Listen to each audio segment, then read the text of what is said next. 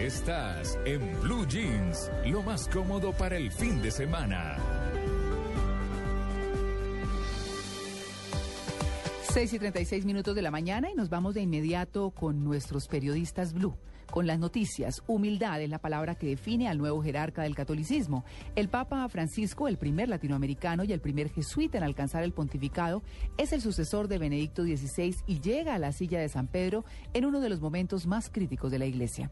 El siguiente es un informe especial de nuestro enviado a la Santa Sede, Juan Camilo Maldonado. Annuncio vobis gaudium magnum. Habemus papa ac reverendissimum dominum Georgium Marium de Romani Ecclesiae Cardinalem Bergoglio. De esta forma, el protodiácono Jean-Louis Thauvin le confirmaba al mundo que la sede vacante en el Vaticano tras la renuncia de Benedicto XVI había cesado, luego de una semana de deliberaciones entre los cardenales electores y tres cónclaves, con lo que el Papa Francisco se convierte en el tercer pontífice en la historia en ser elegido en tan corto tiempo.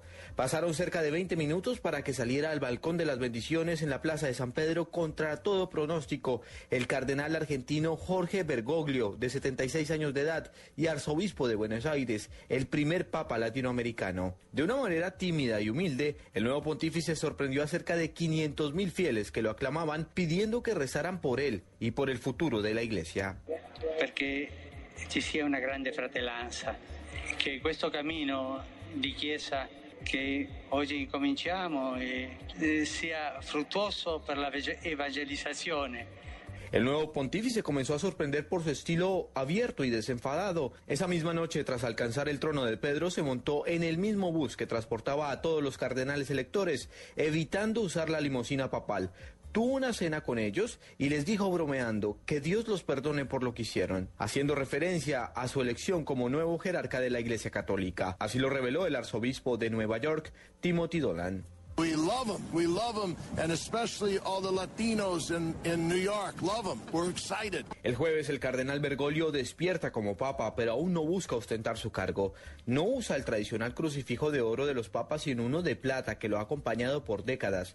Nuevamente evita usar la limusina papal y se mueve en un vehículo de la gendarmería italiana. Incluso va a pagar la cuenta del hotel donde se estaba quedando porque creía que iba a volver a Buenos Aires.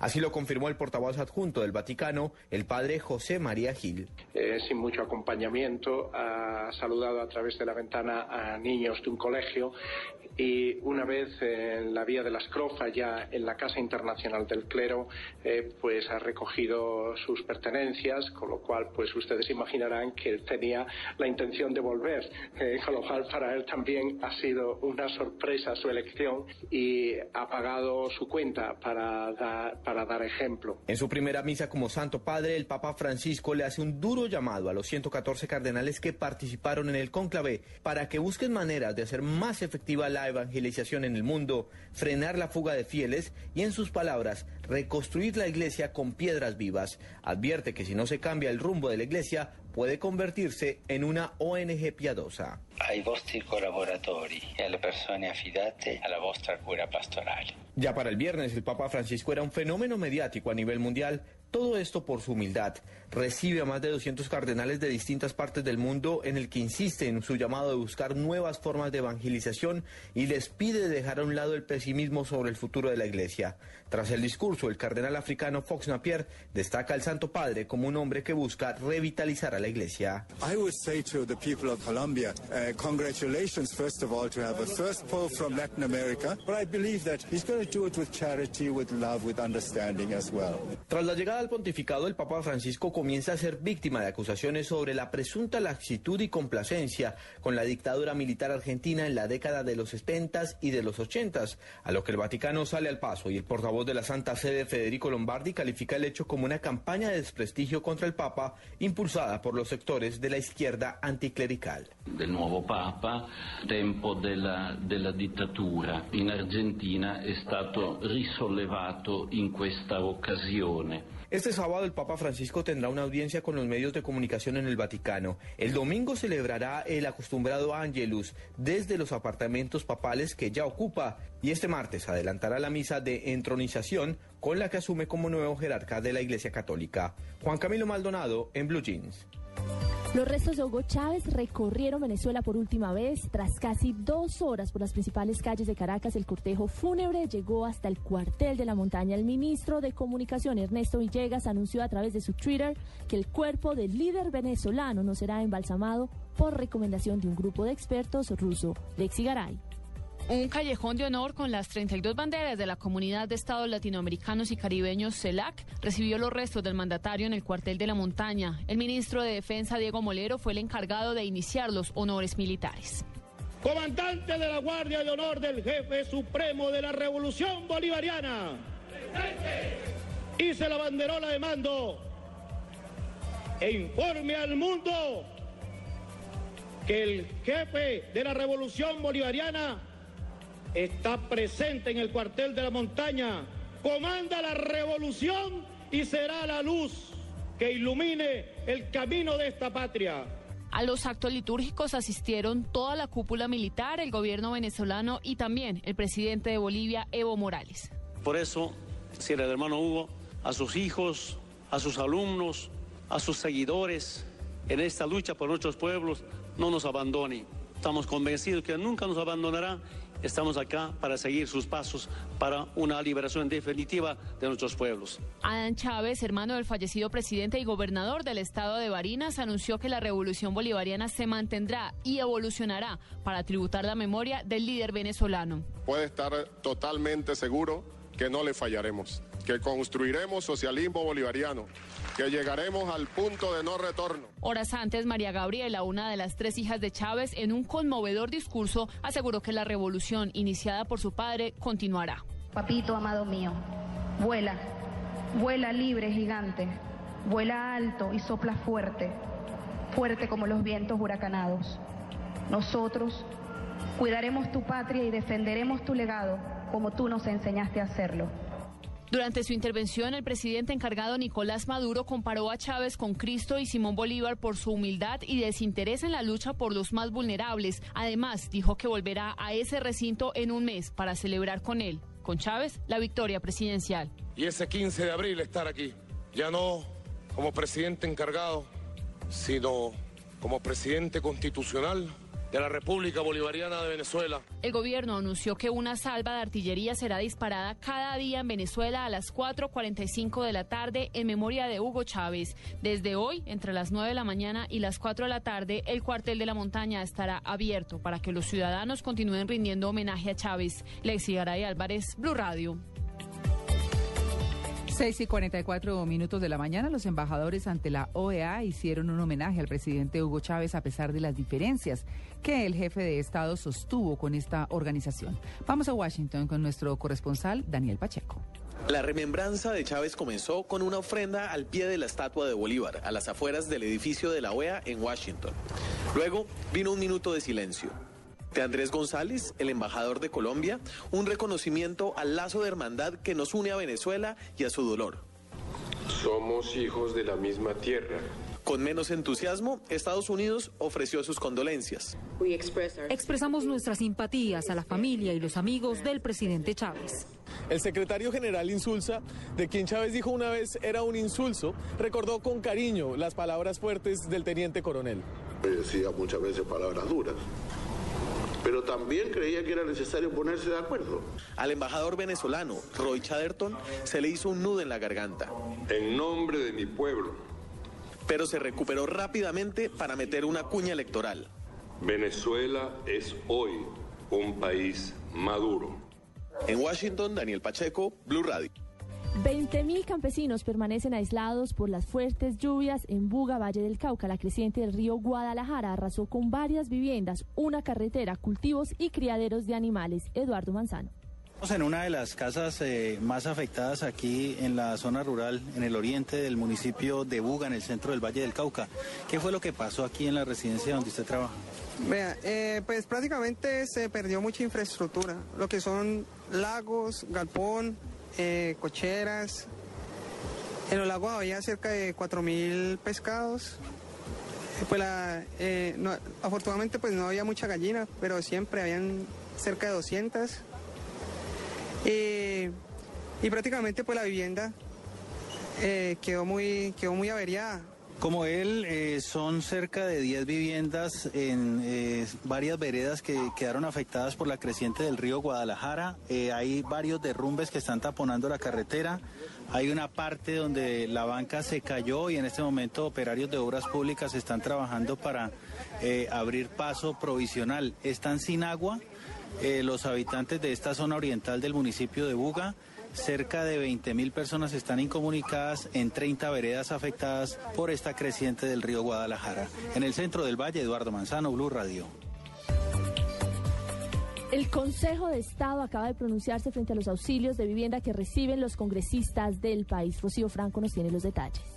El Consejo de Estado acaba de determinar que una prima de localización y vivienda solo se le debe entregar a los representantes a la Cámara o senadores que residan fuera de la capital de la República. Con esta determinación se condiciona la norma que otorgaba a todos los congresistas este tipo de prima. La sección segunda, con ponencia del magistrado Gustavo Gómez Aranguren, explicó que la acreditación de vivir fuera de la ciudad debe ser específicamente determinada y estar debidamente comprobada. El alto tribunal explicó que aunque el gobierno nacional tiene la facultad de fijar el régimen prestacional de los congresistas, debe tener presentes varios objetivos y criterios, dentro de los cuales se encuentra el reconocimiento de gastos de representación y salud, además de la prima de localización y de vivienda y de transporte cuando las circunstancias lo justifiquen. En ninguna otra oportunidad. Rocío Franco Moreno, Blue Radio. 6 y 47 minutos de la mañana, Colombia ya tiene una ley para evitar la deserción escolar a causa del matoneo en los colegios. La iniciativa también incluye estrategias para reducir los índices de embarazos en adolescentes. Detalle con Luis Eduardo Maldonado.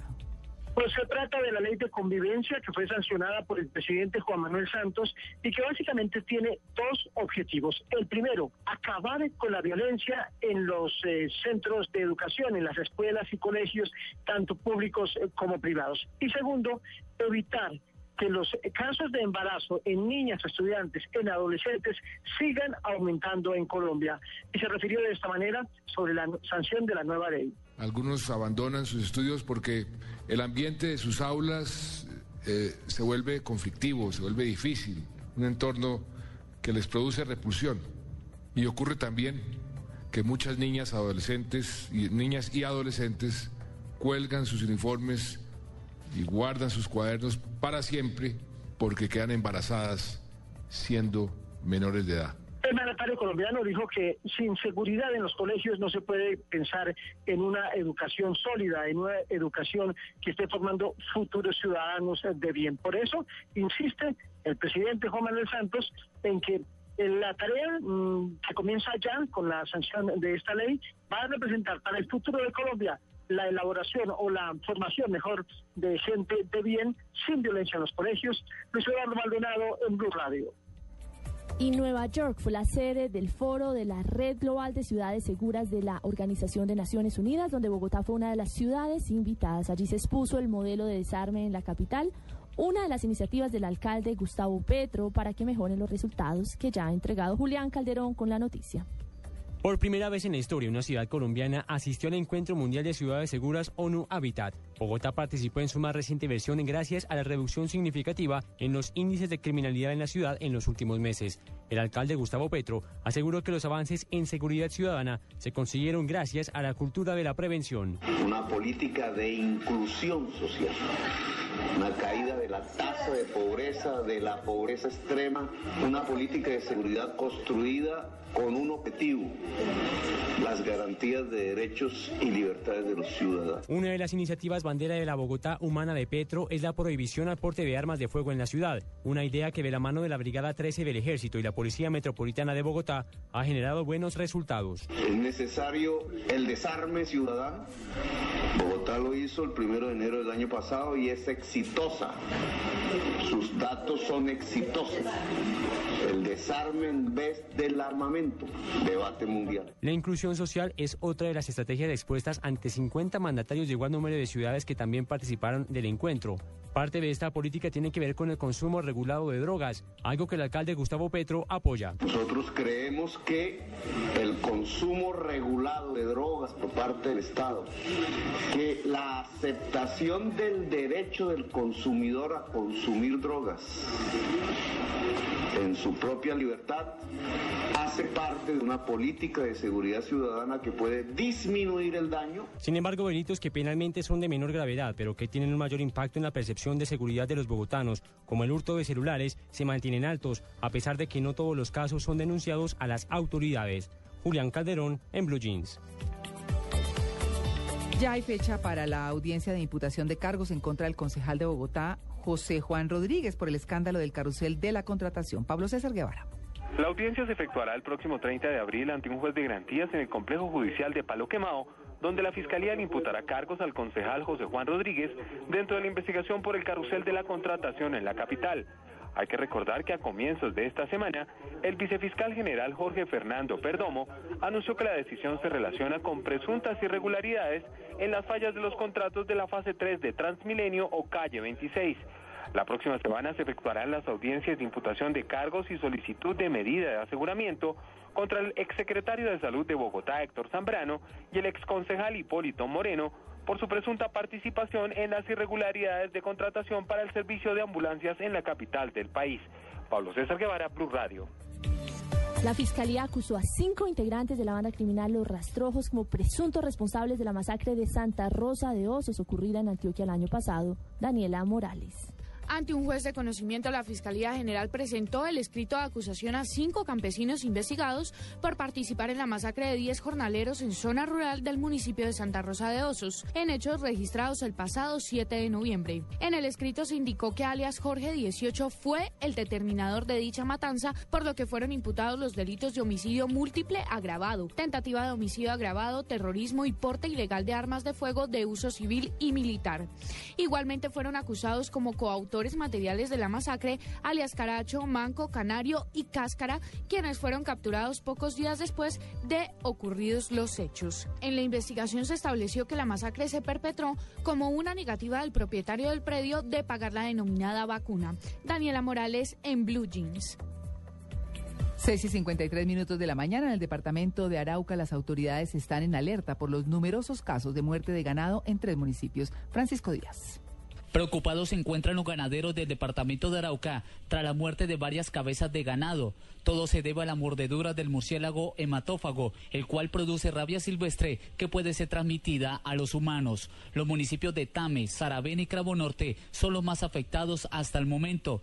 El secretario de Agricultura Departamental hizo un llamado a los ganaderos de Arauca para estar atentos a la emergencia. Es algo que la gente no le ha puesto atención, pero que ya inclusive en Venezuela, en la frontera con Venezuela, se ha presentado eh, con varias, eh, varias oportunidades y eso ha afectado al ser humano. Pero es que la gente dice, del ganado se me murieron dos, tres vacas y yo no sé de qué se murieron, pero no denuncian y ahí es donde tenemos los problemas. Para contrarrestar la problemática, el ICA estará realizando fumigaciones para controlar el murciélago. Desde Arauca informó Francisco Díaz, Blue Radio.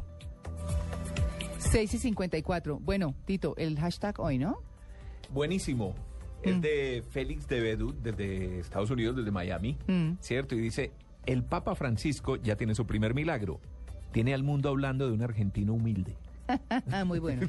Muy bueno. Sí, sí, sí, Siempre hablábamos de los argentinos que se creen Dios. No, y hay gente que decía, no, y ahora quién se los va a aguantar con papa. No, no, porque ya hablan de, de cara a cara, ¿no? Sí, ah. Ya hablan face to face. Bueno, muy bien. Son las 6 y 55 y nosotros tenemos eh, nuestra tendencia para hoy.